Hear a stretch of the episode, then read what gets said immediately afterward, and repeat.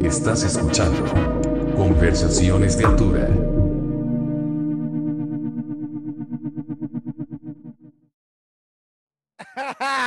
we did it. Yes. How are you, Dan? Nice to meet Oh. you. Nice to meet you, man. How you doing? Good, man. I, like I said before, I think we met around, I think it was 2015 when you guys toured with Red Fang and Cancer Bat. You were on that Okay. tour, right? That's right. In the the shrine. No, we play. You guys played Lee's Palace. Oh, okay, yeah. So they were on that tour, but, I, but they had to drop off. I guess they couldn't come over. No, no, no. It was Red Fang, Cancer Bats, and I think you opened the show, like Indian That's- Handcraft. That's right. Yeah. So that tour, we actually did it with Red Fang. Uh, but the band, the support, uh, also down there that we were supporting was uh, the Shrine. But Oh, then okay, when we got to Boston, Cancer Bats joined up, and then the Shrine dropped off. Okay, okay. I- So yeah, they didn't play Toronto. Okay, yeah, I, I thought you were talking about like a venue or something in Toronto. Oh yeah, yeah. No, no, no. So how's it going? It's good, man. Thanks for doing this. I really appreciate it. Yeah, no problem, man. I really appreciate it. That's awesome. Are you are you in Toronto or in Barrie? Barry. Barrie. Okay, because I read that you guys moved to Toronto, right? At some point. No, uh, we played a bunch down there, but never moved there. Never moved Ah. there. Fucking Wikipedia. It's Oh, really? Oh no. Yeah. They're trying to claim us as theirs. Well, yeah, but no, Yeah. we're But- We're north. that- that's interesting because I mean I live in Toronto for five years, and I just want to say that I love Canada. I love Canadians. yeah. That's Um, awesome. Toronto is a great city. I, I think I'm- I I, I want to come back eventually. But what I, Yeah. s- what I saw is that not a lot of bands from outside want to move into Toronto. I don't know if that makes sense. Yeah, no, I get it. Uh yeah, I don't know. Like it's kind of a blend from up here. So like we've had a few bands from Barrie that went but they actually moved to Toronto and then actually started doing stuff. And that uh, seemed to be the move for most people like at least from my area, like in Barrie here. Uh but we never did because it was just like we don't mind the drive. And it's you know, I'm not really accustomed to busy city life. You know like Barrie's a city as well but it's it's much smaller in comparison you know? So like i live in a house you know i have a yard. Not that that doesn't exist there but you know it was just it's never was never really appealing to me. Mm. Yeah, it's you know. super expensive, Toronto. oh boy is it ever yeah that's the other thing can't afford it Well, the, yeah, I mean, like you said, like having a house with with like a garden and and in a nice place and all that is super expensive, man. Like I, I to be honest, I was lucky. Like the first apartment I moved in, I stayed there my whole time, and I pay. nice I pay. Um, I can't remember how much I paid, but it was cheaper than I suppose I was gonna pay. You know yep but it, I love it, man. But I, but I'm also curious about how is the um, when you guys started, how was the scene, like the music scene, like the, I mean, I guess metal scene, stoner scene in Barrie, because like you said, Okay. it's, it's a city, but it's it's not as as big as Toronto, of course. So I'm curious. yeah And of course, I'm from Mexico City, so I'm I'm really curious. Like, okay, how is it there? Right. Yeah. So uh Barrie here. Um, I mean, it's like any other small city outside of a major city. Like we have all the same scenes coexisting at the same time as other things that are going on as you know, the music changes and progresses over the years, you know, and and degresses sometimes, you know, but you know, um there wasn't a lot of stoner, you know, kind of metal, you know, drony, doomy bands at that time when we started doing this. It was more, we had just come out of playing Brandon, uh, the drummer, and myself back when we were a two piece. Uh, we had just come out of playing in more of an indie rock kind of band where it was a bunch of different people. We played together in that band for like eight years. So him and I have been playing together for a really long time. Uh, but there wasn't a lot of that style of music. And the band that we were in at the time, the writing process was kind of starting to. I always wanted to keep keep it experimental to some degree, and I'd always been a huge fans of bands like the Melvins and uh, you know sleep and all those kinds of things. And uh, the drummer and myself, just Brandon, we were like, yeah, let's start incorporating some of that into the band that we were playing with at the time and we did a little bit. But then that band split up so brandon and i just stayed together and we were having fun doing that so we just kept doing it at that time and there wasn't really a lot of people in Barrie doing it. Uh, but since then you know there's there's tons of great bands you know coming out of Barrie right now and you know there's you know i'm sure there was tons in the city at that time too and everything else but as far as Barrie yeah like we were really the only two guys yeah, that makes things more interesting, right? Because at some point you have to open your own your own space as in you have to create your own maybe not all audience but your own places to to play or or you know what i mean like create your yep. own scene yeah well the good thing is here is it's a smaller community so i mean you know the the punks hang out with the metalheads and they hang out with the rappers and like everybody you know knows each other you know and pays attention to what each other is doing you know like regardless if you're a fan or not it's a tight circle of people and you know so it's really nice for that. So uh, when we started doing that it was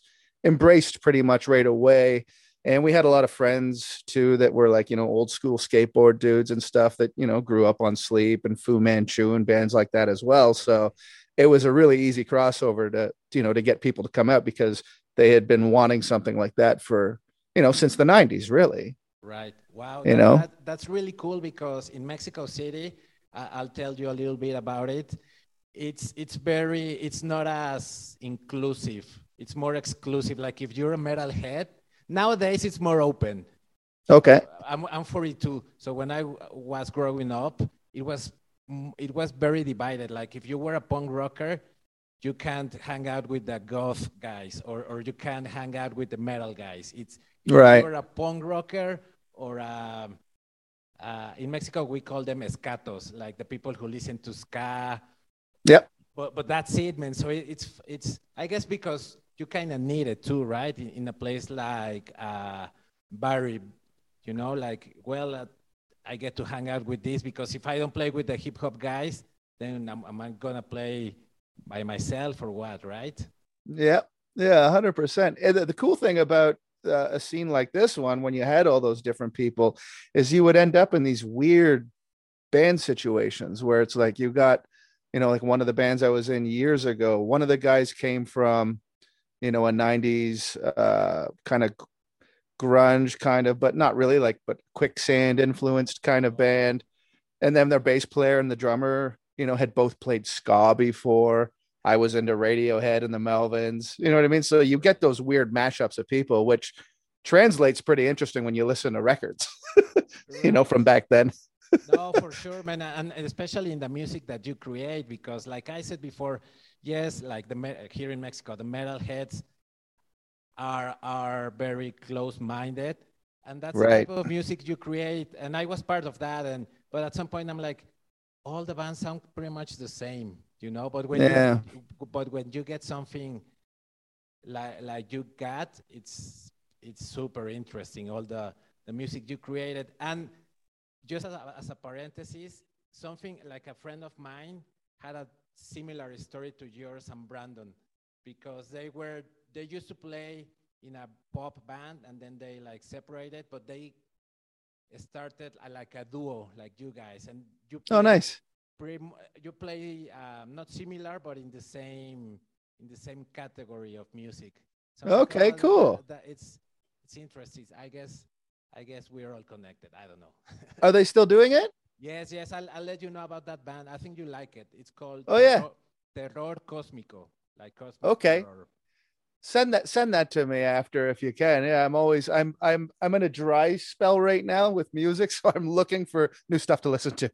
no, for sure. And and now that you're talking about like listening to new music and all that, uh, let's let's jump right into your new album that I listened to it a bunch of times and man, it's amazing. I think it's my favorite.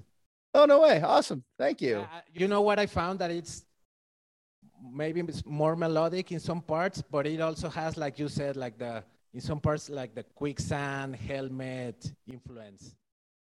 Yeah, yeah, yeah. There's a there's a we were pulling from a lot of areas on this one, but it was nice because this was the first full length that we did with uh, as a three piece. As a three, yes, yes. Okay. Which so- was great. Okay, let's start there because there's there's a few things I want to talk about the new album. Okay, yeah, of course.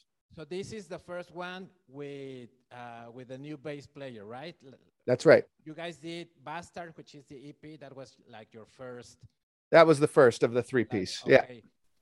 Were those songs were? Uh, did you write those songs together? The Bastard EP. Yeah, so we started jamming together, and yeah, those songs pretty much just came from jamming together as a three piece. I, I had the majority of the riffs, uh, but then you know Leland would come in with these smooth bass lines and then be like, "Oh, let's work on this." And he had uh, him and I had been friends for a really long time too, uh, so he already knew a lot about what we did, and he was a fan of what we did. So him coming in was very natural, although he was a guitar player, not a bass player. Oh, okay. And then Yeah. he switched to bass to join because it just felt like he was the right fit, you know, because Brandon and I had been doing the two piece thing for so long. But, you know, by the time we had done the second album, uh, Creeps, I kind of wanted to expand a little more on guitar. So that album has some leads and stuff, but they're not things that I can do live, you know. So it just kind of, this was just the next logical step. Right, and and you couldn't make you couldn't make them live because you didn't feel it was the right thing. That is not going to sound good because you didn't have like a bass player. Because at the end of the day, you can use like a looper or something, right? A hundred percent. But even using a looper, right, you can run into your setbacks. You could have a bad sound guy one night. Brandon's monitor and might not be good. He can't hear where the one is anymore. And then all of a sudden it's a train wreck. Yeah, yeah, that, that's a, that's the thing with loopers. yeah. Yeah, totally. Everyone needs a click in their ear and you're good to go. But we we didn't have that kind of gear. So yeah, no, I, I, I, get it, man. So was was it easy to, to? I guess it was easy, right? The adaptation to a new member, and especially like a not a new instrument, but well, I guess a new instrument to your band, right? Having Yep. like a third, like a third mind. How, Yeah. How was, that, how was that process of adaptation to a bass player? Uh, it was it was pretty seamless to be honest because we were really ready for it, you know, and in doing that, like I said, like he already knew kind of what we did and what we were about and everything else. So like, you know, even when he's contributing riffs and stuff like that, like he's he's thinking about what our band is, you know, as it exists, you know, he's not bringing in things that don't make any sense. So it was a it it gelled really well, you know. Yeah, for sure, man. And you can tell listening to the songs. For example, "Bastards." I think it starts with like um, with like a bass line, right? That's right. So how how how much of freedom you got from from having now like a like a uh, I guess a more common rhythm rhythm section. How much It frees- did it give you? Oh, tons, tons.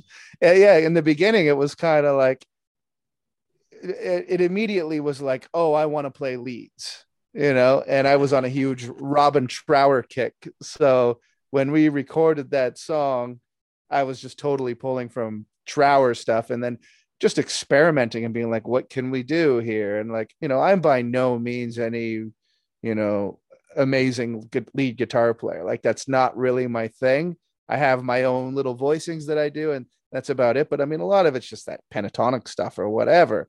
Um, but I still love doing it a lot, you know. So once he came in and that opened up, it really cleared the path for you know even experimentation or doing things, you know, that were kind of more influenced by other guitar players like Jonny Greenwood and you know guys like that from radio. Like it just it opens up it to everything because he's controlling the rhythm now with Brandon. And Okay. I used to have to do that all the time because if I go off rhythm, the song just is gone.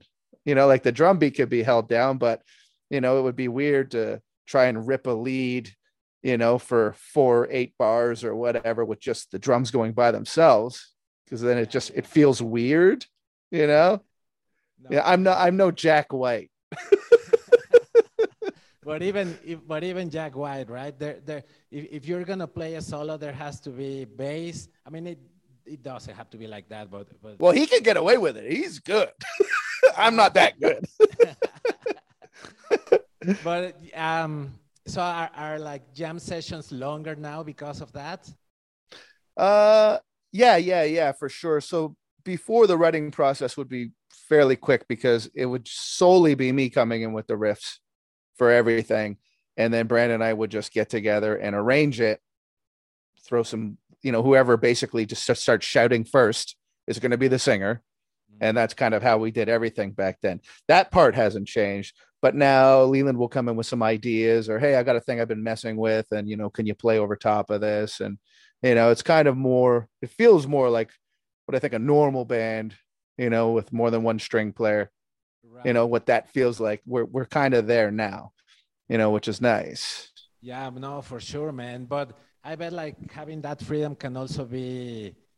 i'm not sure if dangerous is the right expression, but you have a lot of options to grab from, right? Like if you if you jam, I don't know, for 10 minutes, in 10 minutes Oh, you probably have a lot of ideas, right? Like Yeah. melodies and riffs, and then from well, at least that happens to me sometimes when I jam with my band, and I'm like, the fuck, how how how do I control that? You know, do you, Yep. does that happen to you? Uh, you can go off on tangents for sure, where you know you're just exploring, exploring, exploring, but you do have to be cognizant sometimes of the other people. Like, at what point am I just doing this for me at this point? And then they're just playing over and over and over again, you know. But I've jammed with a ton of bands too, and sometimes you can run into that. So I'm really cognizant of like people's time when we're doing stuff like that. You know, when you have that jam and you're playing in E and you've been doing it and you're like, oh, it's been 30 minutes. you know, it's just like, okay, cut it off. Like, we're not going anywhere with this. but, but, but that's also that's very uh, what's that word? Enjoy enjoyable. You know, Yeah. when- when you're in the zone with with your bodies and you're just looking to each other. Yeah. No, I don't think there's a few things in, in life that can beat that. Uh, Yeah. If you're a musician, you know what I'm talking about. You know. Oh, For 100%. Yeah. People who are listening and, and have jam, it's the best. Yeah. Once you get that synergy going, yeah, it's it's really nice. The endorphins start going, and you're like, you're in the moment with a bunch of people, and yeah, nothing can beat that. But it's funny when you're you're the guy who's really in the moment, and then you look over, and the other guy's just like, he's just done. I'm like, oh god, It's usually the guitar player, right? yeah, yeah, just going and going and going. yeah, but but you know what else is very important? The people that you play with. Hundred Because percent. Otherwise, you can play with like the best drummer ever, but if there's no chemistry, Yep. nothing. There's no, there's no magic. No sparks. No, no, no. Okay, so let me ask you this now. Now that we're talking about how you grind and how you jam, when do you know a song is ready? Like, okay, guys, let's. It's this song is ready to be recorded.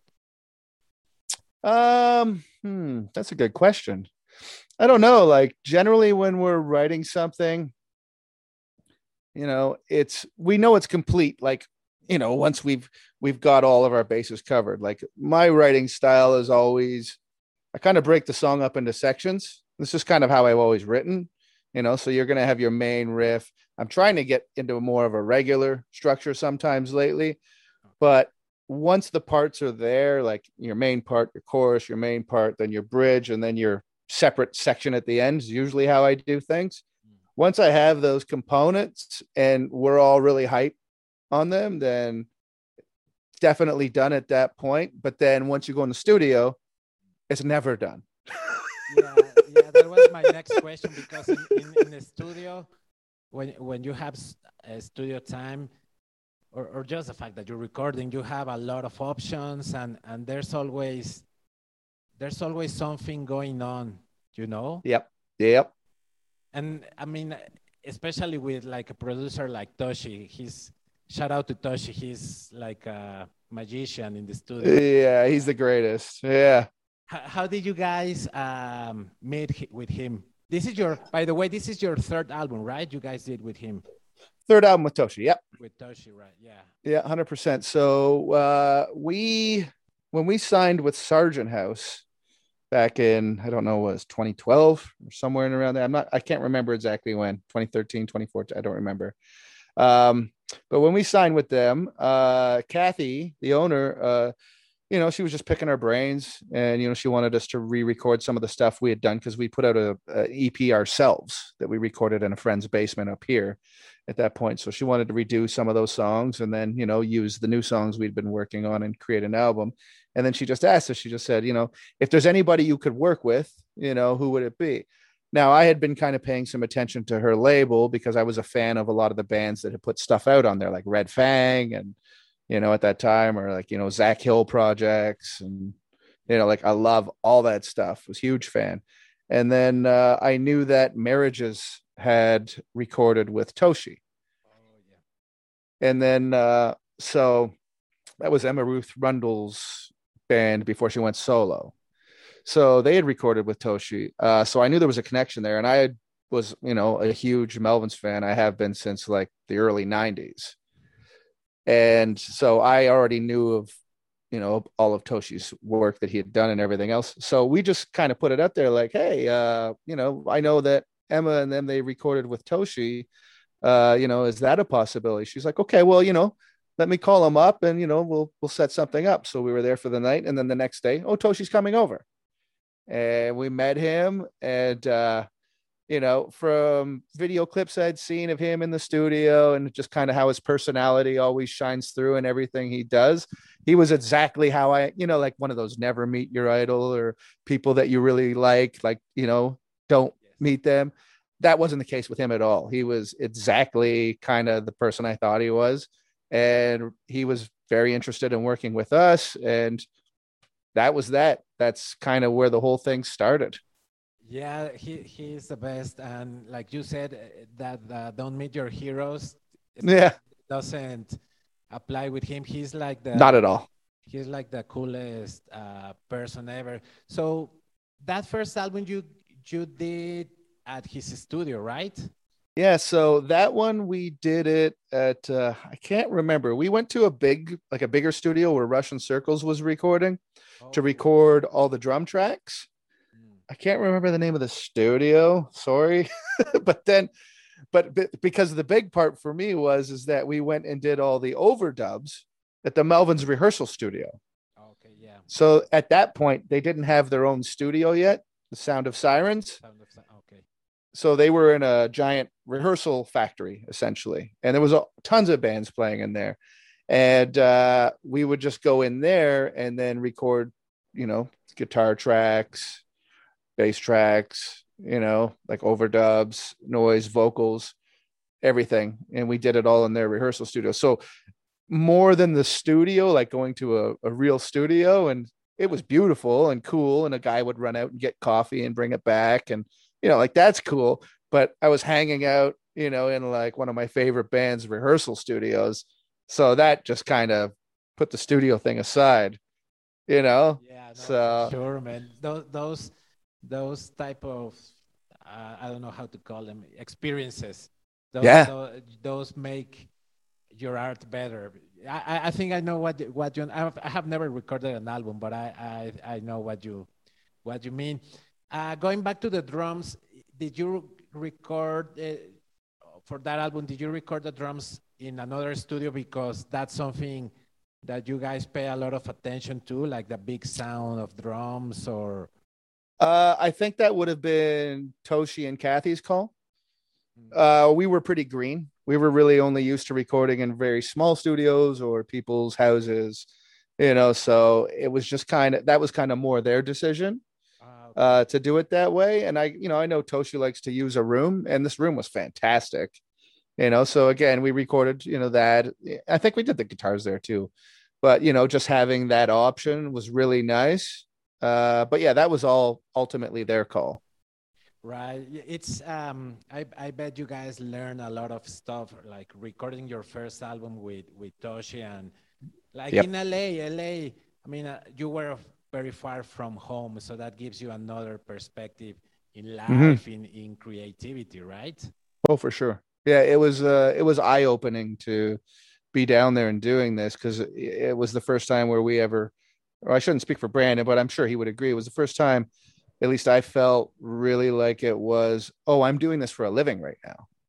Like I get up in the morning, I go record, do this, do that, have lunch, go record, then I have dinner, have a beer, watch a movie, go to bed, and then I'm back at it again. Yeah. And it was interesting to watch other bands, you know, uh, do that same thing. You know, they get up in the morning, 10, you know, 9, 10 o'clock. They're at rehearsal. They get everything done early afternoon. They got the rest of the day to themselves. They treat it like work. And I wasn't used to that because we're coming from, hey, my buddy wants to join a band and we're going to jam Friday night and, you know, see what happens. And maybe we'll get a show and it was interesting to go there and just like the, everyone's working at it like it's a job and i was like oh yes. it was really cool it was eye-opening no for sure man that that uh, gives you like i said a lot of experience and it makes you growth both as, as a musician and and as a band i bet yeah oh yeah the, big time but the new one you uh, empress in decline you also yep. recorded it with jo- with Joshi with Toshi but he flew to Barrie right yeah, so he came here. okay, so that's where you recorded everything. Yeah, yeah. So this is our our little impromptu studio. It's it's a room in a basement next to a laundry room. We call it the Beth Lab because we're Kiss fans. And uh yeah, this is exact. Well, I mean, this is everything we use right here, except Toshi had a couple extra things here. So, why the decision of bringing him to to your place as opposed? Uh, yeah. money. So we all three of us would have had to fly and take stuff and everything there, but we this one we did ourselves again, right? So we're paying for it.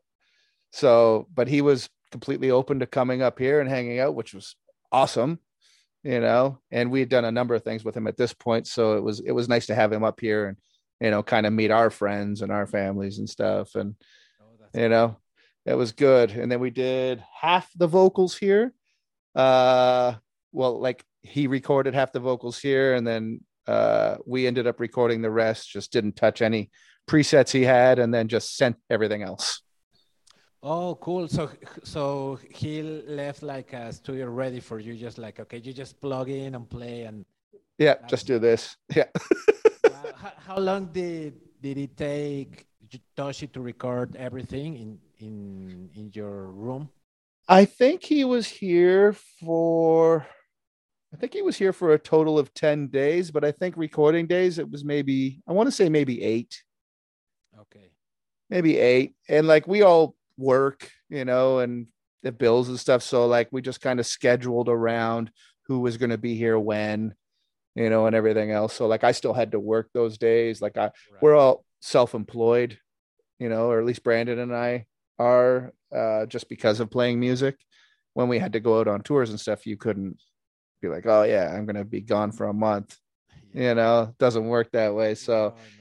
so I didn't have like vacation days I could use. So I still had to work a couple days and then come back here and record. And yeah, yeah. Um, in, in Spanish, we would say "vida de señor." La, vida de señor. That señor is like Mister, but it would yep. be like yeah, like a Mr. Life, you know, like an, a grown. Oh yeah. It, it, would be more like a grown up. Yep. Okay. Life, yep. Know? Oh yeah. So, I uh. Okay, let's go back to the new album. You recorded it with Toshi. Um, did you have your guitar sound already set up? Like, okay, I want my guitar to sound like this. Yep. Did he come and help, or maybe you can do this or do that? yeah, we'd worked together enough times. Like he knows basically what I'm going for, and a lot of the tone modeling and stuff like that that I started to take on was kind of as a result of working with him. And every time we recorded with him, like we were always using very similar amps and everything else. So, you know, he tweaked a couple things, yeah, for sure. But for the most part, yeah, like the majority of it was ready. The only thing that was different between this time and last time we recorded with him was um, I started using a, an SG instead of a Telecaster. Oh, cool. So there was some tone differences this time as opposed to last time, but You know, I like to think I got a decent enough ear that I could dial in a good tone. You know. yeah. No, but it sounded great, man, or it sounds great rather. So, what amps did you? Or, or, yeah, I guess what are the most popular amps in in Indian Crafts discography? What are like the top hit, like the hit? oh, well, for this album here, I, I, this is on my laptop, so I can't really Oh, I see without pulling all the chords. Yeah, so I've I got a Fender Twin. It's a 74. So I I using that a little bit more. Uh I can probably slide this over a hair like this. Don't worry, man. Okay. you- Oh, oh shit. This is more the amp area here. no shit. So I got a JCM 900. That's from the 90s. That's my pretty much all the time amp. Uh, this one's on loan. It's a JCM 800. Oh, I. And then for like lower tones or like octave pedal, like for overdubs, I use this old Traynor. It's a group three VC. And then down on the bottom, I don't know if you can see it down there. Uh, I've got a, I just got this guy fixed. It's a Sunn concert bass head. So yeah, when I'm really going for the uh, the low end stuff, that's kind of more what I'm using. Oh, and then my secret weapon for tone, Yes. oddly enough, for like bass and everything. And it's funny because I just started watching this uh, documentary on uh, Apple TV. It's it's called Watch the Sound with Mark Ronson. Oh, I haven't seen that. It's good, and he's talking to Josh Homme about uh, like his secret weapon amp. And I was watching it, and I was like, he pulled this amp out, and I'm like, I use one of those. Oh, not the exact same one, but I was like, same thing. Uh, this guy here, The Peavey crash or or not crash. Uh, it's a Rage 108. Yeah, I had that. I had that as well. Best distortion ever. Yeah, so I usually, you know, I'll run bass overdubs through that, or like, uh, you know, anything, guitar distortion, drum machines through pedals. I th- I think I I I might seen. I, I probably I can I cannot remember, but I think I've seen a guy that makes a pedal version of that amp. Oh no way. Yes, I think so. I'm I'm 99% sure Okay, yeah, awesome. because yeah, I, I, I, that's that became like kind of recently a popular amp, like the small Peavey amp. Yeah, yeah, I I love the thing. I got it for thirty bucks at a hawk shop, and I didn't have to do anything to it except turn it on and just kind of, you know, turn the dials really quick to get the uh, out of the out of the volume. Yeah, man, I, I love it. PBR are underrated sometimes. I think they have like nice products, but just because they don't look cool, Yeah, people just like. But, I- there there's some jewels. Peavey I think they have jewels. one of the coolest looking logos I've ever seen on an amp.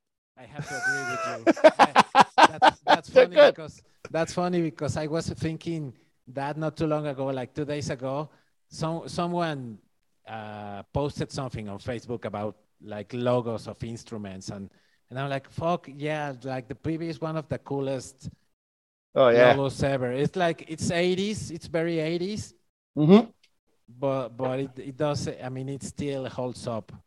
Yeah, hundred percent. Yeah, I I love it. Yeah, I heard. Uh, who was it? It was like a lot of like I've heard of like black metal dudes using those amps and stuff, which makes sense because you listen to some of those early black metal albums Oh, and the yeah, guitar is just like, oh yeah, that makes sense. But wh- wh- that was the point, right? That that's so funny, man. Like I listened to tho- those albums, and I'm like, when I was 15, I was like, oh my god, the devil is here. But now I listen to them, and I'm like, yeah, that's kind of cute. But but that sound, it, it's so funny that I listen to those albums, and I'm like, man, those guys wanted to sound like shit, like literally like shit. But I guess Yeah. that's, the, that's the beauty of it, of it, I guess. I don't know. yep. I don't know. Yeah. So you use those albums in your new, in, sorry, those amps in your new album. Uh, so the for the album, it was mainly the JCM 900, the Traynor Group Three, uh, Peavey for overdubs.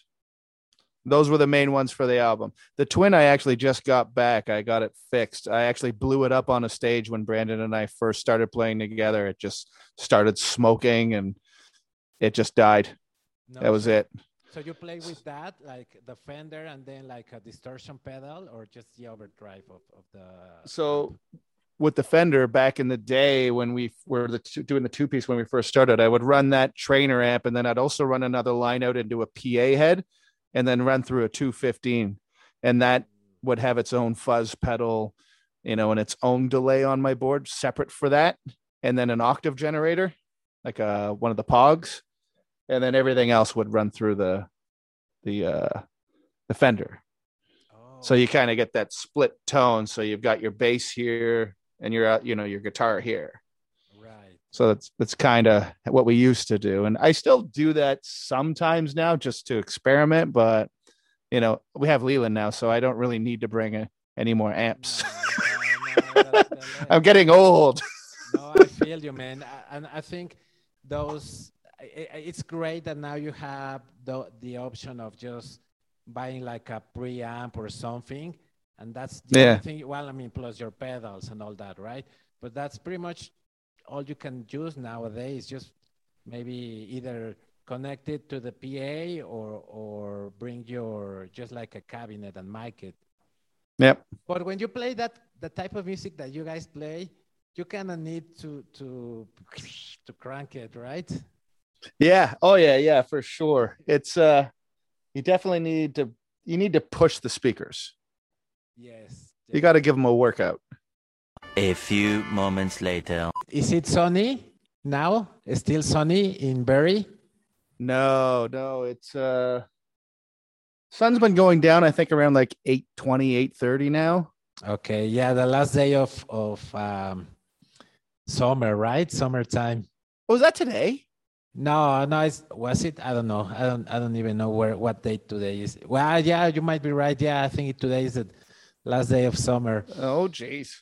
yeah i mean that that's the only thing that that i had a hard time with uh the weather Oh yeah, yeah, for sure.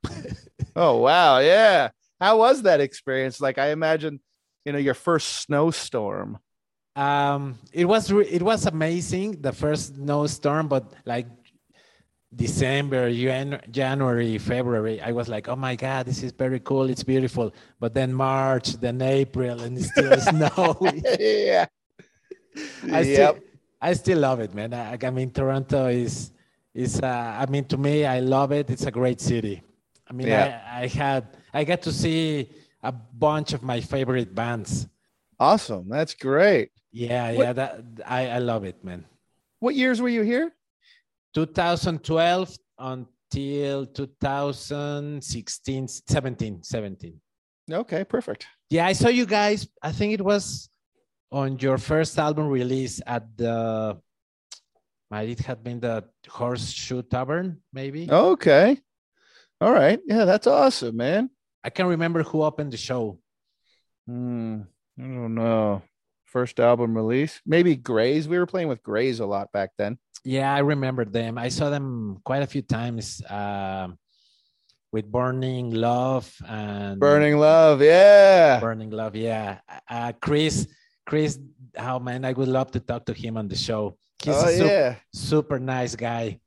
You know, he uh so we wrote the song Red Action. This was before Sargent House and all that stuff had ever even happened.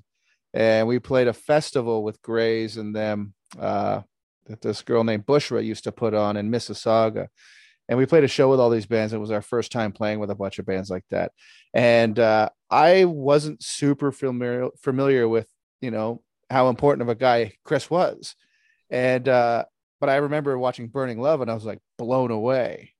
And I didn't realize, but he was also writing about the festival while he was there too. I can't remember who it was for, but for somebody. And um, he heard the song Red Action, and the Brandon has a line civil disobedience for losers. And we never really thought about it. You know, it was just a line. And then he wrote an article and he titled the article Civil Disobedience for Losers. And we were like, we got to call the album that. Yeah, yeah. Your first So- album. Yeah. he he kind of in a way pointed us in the direction of naming our first album. That was that was him. So Oh, props to that guy. cool. have, have you met him? and Have you talked to him? I've met him a couple times. Uh, he's a super nice dude. Uh, and then there was a ton of time where I hadn't seen him or talked to him at all. Uh, it was it's kind of like you know mu- musicians in passing Right. kind of kind of thing.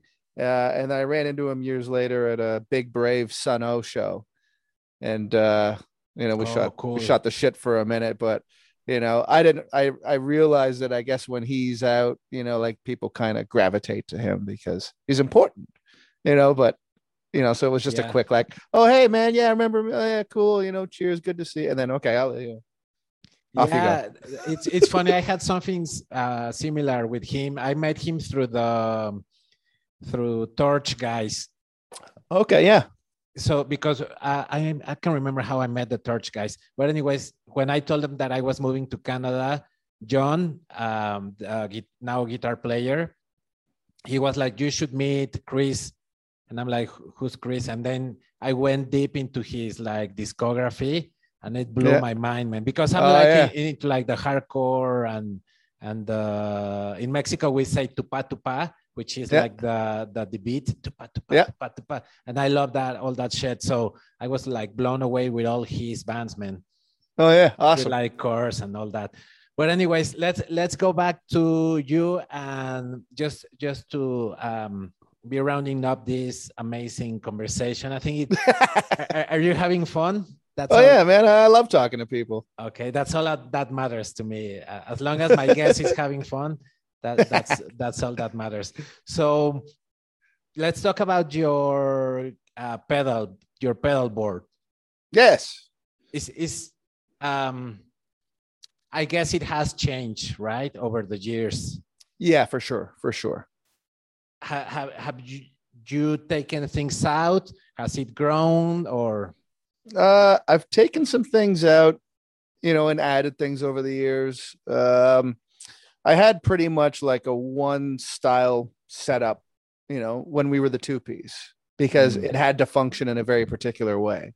right? And also with flying down to the states to, you know, go do shows or whatever, like you can only bring so much stuff. So it was pretty minimal. And ever since then, I've never been like a guy who's got like one of those pedal boards.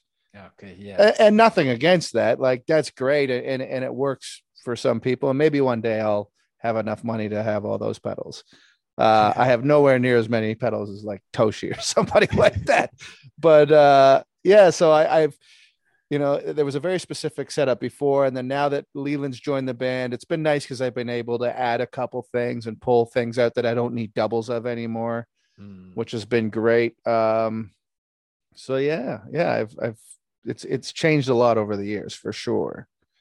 And, what do you have now? So currently, well, here, I had a feeling this question might come up. So Yes, this is nerd talk. This is the part of the show where we go deep. so in the very beginning of my board, it's one of these dudes. Oh wow, is that the like the first edition or because there's yeah, those are great, man. So I used to use this um, on the beginning of my signal chain just because uh, when I was playing the Pog and the two piece, whenever I wanted to slide up to a lie or to a lead, you know, I can just put the octave to where I want it and then be playing real low and then just hit it. And I don't even have to move. And now I'm, you know, hitting an octave Right. or two octaves or whatever. Uh, so I kind of learned about these from watching what Jack White would do, you know, Mm, because he would be playing leads, but then I'm like, oh, is he on the 24th fret? Like, what's happening right now? right. And then I saw a live thing and he was using one of these, and I was like, oh. And then I'm sure guys like maybe Pantera, I don't know, but like, Yeah. you know, whammies, whatever, you know. So that was always first. And then now, I don't know if you can see this. How do I do this here? No, I think I think I I think I can see. Oh shit. so this is what I'm working with. Oop, I'm banging the mic. Sorry, I hope that doesn't No, come through fine. too loud. No, no, don't worry. So this is what I'm working with now. Oh shit, I can see. Okay, okay. So it's the Melvin's. Uh, the okay. Amazing. Yeah, The pessimister, or I can't remember. Yeah. Wow. yeah.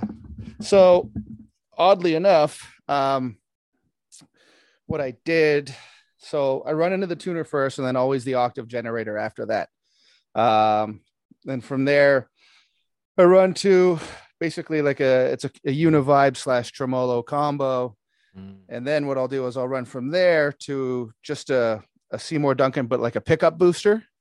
Okay, cool. So I actually, for a while, I stopped using distortion pedals like altogether. I've only used a booster. Um, I Wow. found what happened was between Leland and myself, and he has an expansive pedal board, like he's got one of these ones. Okay. Uh, but what happened is we started fighting for the same tone frequencies in the room. Mm. So, you know, when you're jamming and the bass has a lot of high end in the distortion, and so does the guitar, and then the cymbals are going, and you're blowing your voice out, and you keep turning up because you can't make out what's happening. yeah. And then one day it was just like, I'm going to get rid of my distortion pedal, you know, and then he, he toned his way back down. So I'm playing more off of the actual amp tone now in the Marshalls. I run the gain about half. And then when I click this in, it's almost like I've cranked the gain on the amp. Okay, cool. So I stopped using the distortion, but then I put the pessimizer back in because I love this pedal because I mean, for one, if I want to really thicken up the distortion tone, if I'm going into a chug spot, Okay. the EQ on this is fantastic. Uh, you know, or if I just want insane feedback. So with the pickup booster, if I stop playing for a minute, I'm not going to squeal. But if I want to, kick this guy on and then yeah, right. But I use this pedal for everything. I use this for Wow. vocals. I use it for a drum, like room mic, bass, like everything. It's great. Uh, and then after that, um, delay pedal. So I'm still running two delays right now. Uh, I've got the multi, the TC Electronic. I don't know what the model name is. Uh, but then I still got my I think is it the flashback? yeah, yeah, yeah. That's right. Yeah, flashback. I don't have my glasses on. Yeah. So I got one of these. four or something. Yeah. which is really nice because it's got different options. But I still like the option of still I still have a DD2 on my board. Uh, I just like the uh, that just for like the uh, you know the bup, bup, bup, bup, bup, bup, bup, yeah like that kind of stuff, and then a looper and then uh, some reverb, and that's really it. Wow, that's great. Actually, the, going back to the um, hillbilly hillbish pedal, they yep. they made I think a uh, he he made like a better better lead version in pedal, right? Have you seen that? The, uh, the... I've seen it. Yes have you played it? I haven't seen it in person, but I've Oh. seen it. No, no, no. We uh, I, I he has a bunch of gear I want, but again, you know, money. It's expensive, expensive stuff, but it's worth it. Oh, No, it's worth sure, it man. for sure. You know who else makes great pedals like distortion and overdrives? John from Torche, John Nunez. Oh, really? Yeah, yeah. Oh, okay. He he he also makes great stuff and, and great amps. Do you know how have you seen them live, Torche? I've not seen them live. Oh man, no, our bassist Leland, I'm pretty sure seen them live once or twice. yeah, Oh. th- they Uh, they they they crank it, man. So I think Oh, you yeah? like it. Yeah, yeah, yeah. All I right, love it, man. right, I'm down. Okay, man. well, then it's been a pleasure, buddy. I don't want to take more of your time. Um, No worries at all. it's it's great. Oh well, you know what? Let's talk a little bit about the other stuff you do. I think I I, I read that you make um, music for like commercials and stuff like that. More in like in like the industry way, I guess. Uh, no, so uh, I'm I'm working towards that. That's that's Ah, a okay. plan. Uh, something might be on the horizon, but I've always did in again, like you're talking about influences and music and stuff like that. Like I I have a bunch of other musical projects on the go kind of at all times. So Okay. you may have saw one of those for sure. Yeah. But uh, yeah, yeah, I'm I'm trying to build a library right now. Uh, I did a little bit of soundtrack stuff for the two latest uh, Indian Handcrafts videos we released, uh, "Criminal" and "Bad Mood Lighting," which was like a two-part video, basically, a part one and a two. So I did some soundtrack stuff for that, but it's something I've always wanted to get into. So I'm working on now, like building a library of stuff. Okay. Like the you mean like the I think I, I watched one of the videos. If not, I think I watched both videos. There's like a jazzy part at the end, maybe. Oh yeah, yep, yep. Yeah, so we did that here too. Yeah, that's actually Leland singing that song. Oh wow. Yeah, and, Yeah, you and wrote then I- that music. Yeah. Oh, that's yeah, cool, man. Yeah, I've been always been a fan of uh, you know, like movies like The Shining and stuff like that, or you have those really scary movies, and then they pan over to this kind of weird, feel good, wah wah wah kind of music. I've always been a fan of that, so I was like, oh, if we're doing like a horror kind of thriller type video, we have to steal that move. Yes. We have to write a song like that. So And, and how did you put your mind into writing something very different than Indian handcrafts? Uh, well, again, I have a lot of projects kind of on the go at all times, you know, and and some of them are, you know, like I write for a lot of them. Uh, so the you know, it's all coming from myself. I'm getting off track.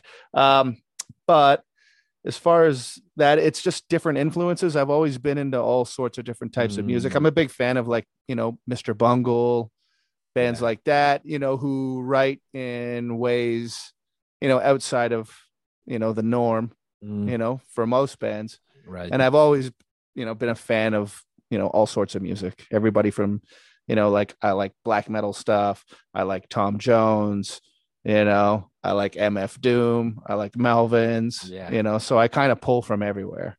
That's awesome. Do you still learn songs from other uh, bands? Oh, yeah. That Yeah, always Bra- helps, right? I find it's huge. Brandon and I uh, started doing Kiss covers a long time ago. Oh, and we have yeah so we have this uh, band called crystal beth and uh we started doing that but you know i've always been a fan of covers. Um i always enjoy other bands interpretations of covers. And uh it's fun and challenging to try to recreate something you know with your limited things that you have but to piece Right. it together and do it well is really rewarding. And sometimes when you're learning those songs there's things that you don't you're like okay well if we're going to reproduce this live you know like synchronicity 2 by the police there's so much going on in that song underneath the three piece band like all like noises and stuff. So it's like i really like the idea of tuning into those things to figure out what's happening there. And it, it helps when you're in mm. the studio. It gives you ideas and things to pull from that some people are not really listening to you know? And that's where i like to look for inspiration and things to do. No, for sure, man. Especially like you said, like stuff like Mr. Bungle, even when they stopped playing, those guys created their own stuff. I mean, Mike Patton alone, Ah. but the the um, Trevor Dunn, the bass player, and Yep. Trey Spruance, he he's playing with Secret Chief 3. Have you Oh. heard it? they're so amazing yeah i've seen them live they're so good Yes, I saw them at the Lee's Palace. oh nice i saw them there too Oh wow, you pro- yeah, we were at the same show like five Oh, or six amazing. years ago. That's amazing. Yeah, dude, they're so great. Uh, he's one of my guitar heroes for sure. Oh my god, yeah, mine too. He he um he's on another planet, man. Like that Oh, yeah. that that type of stuff, I always find it really fascinating, especially the fact that that guy went in like he went deep into like uh me, not I was gonna say medieval music, but like uh, Middle Eastern music. Yep.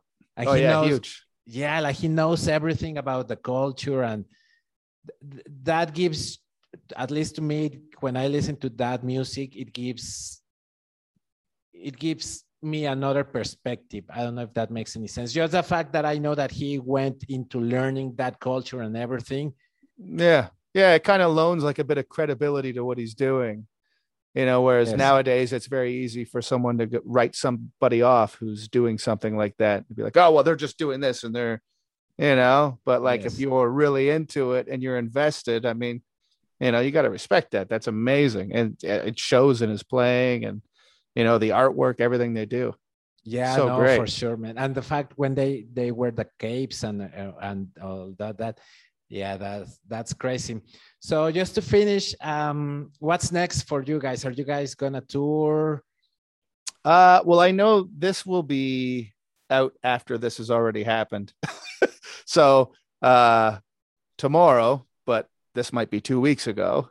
Uh, we're playing we're playing uh, a CD release party this Friday uh, down in Toronto for this album. We had to postpone the first one, so we're playing a gig down there uh, at the Bovine with some really awesome bands. Uh, Sons of Otis, which was like a, a doom kind of stoner band that's been around Toronto since the '90s, Oh, cool. and a and a black metal band called Mount Cyanide, who's a really good Yeah, friend of ours. Nick's band. I know Nick. Yeah. Oh, okay. Yeah. Amazing. Yeah, dude. Nick's the greatest. I was talking he- to him yesterday. he's the coolest. And and you know how I met him? Not through music, through Oh, really?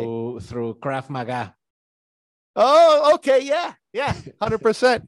I was actually just talking to him about, about that. He was talking, we was talking to him. I'm starting uh, to play in a basketball league. And I was talking about the idea of being beaten up and having to go play a show. And he's like, oh, yeah, there would be days where he'd be like, oh, maybe I shouldn't do Krav today because I have a show the next day and I don't want to be dead. No, no, no, no, no. Yeah, yeah. yeah, he's great. He's a great dude, man. yeah, that that that was really cool. When when we met, it turns out that we have a lot of uh, common friends.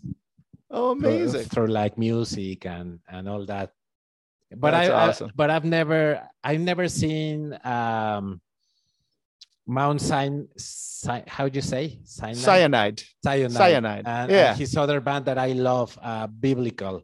Oh, yeah. Amazing. Oh man, I never got to see them. That that that I got I got late into into bi- Biblical. Well, they're they're working on some stuff right now, so Oh, cool. I, I'm I'm glad to hear that, man. you you got to hit them up, Yeah, I'll, I'll get them on. Yeah, that's that's cool. I, I should ask uh, Nick if he wants to be on the show. If he's Oh. listening, Nick, the invitation is open. Yeah, yeah. I'll be seeing him in a couple days, so I'll let him know too. Okay, cool, man. Well, Dan, I mean, it's been a pleasure, brother. Um, hope to see you guys maybe one time in Mexico. Yeah, that would be, fantastic. dope. Oh yeah, yeah, I, I mean, I guess we can plan it. I don't know. We can make it happen. yeah. We'll figure out something. Yeah, there's, you know what? There, there's like a, I wouldn't say a huge scene, but like the the Doom Stoner um, droney scene in Mexico. It's, Yep. it's growing. It's growing. That's awesome. yeah, well, we have some people that dig us down there for sure. You know, so it'd be nice to try and to try and pull that off at some point. I mean, we've been so close before. Yeah. Do you plan to tour the states with this album?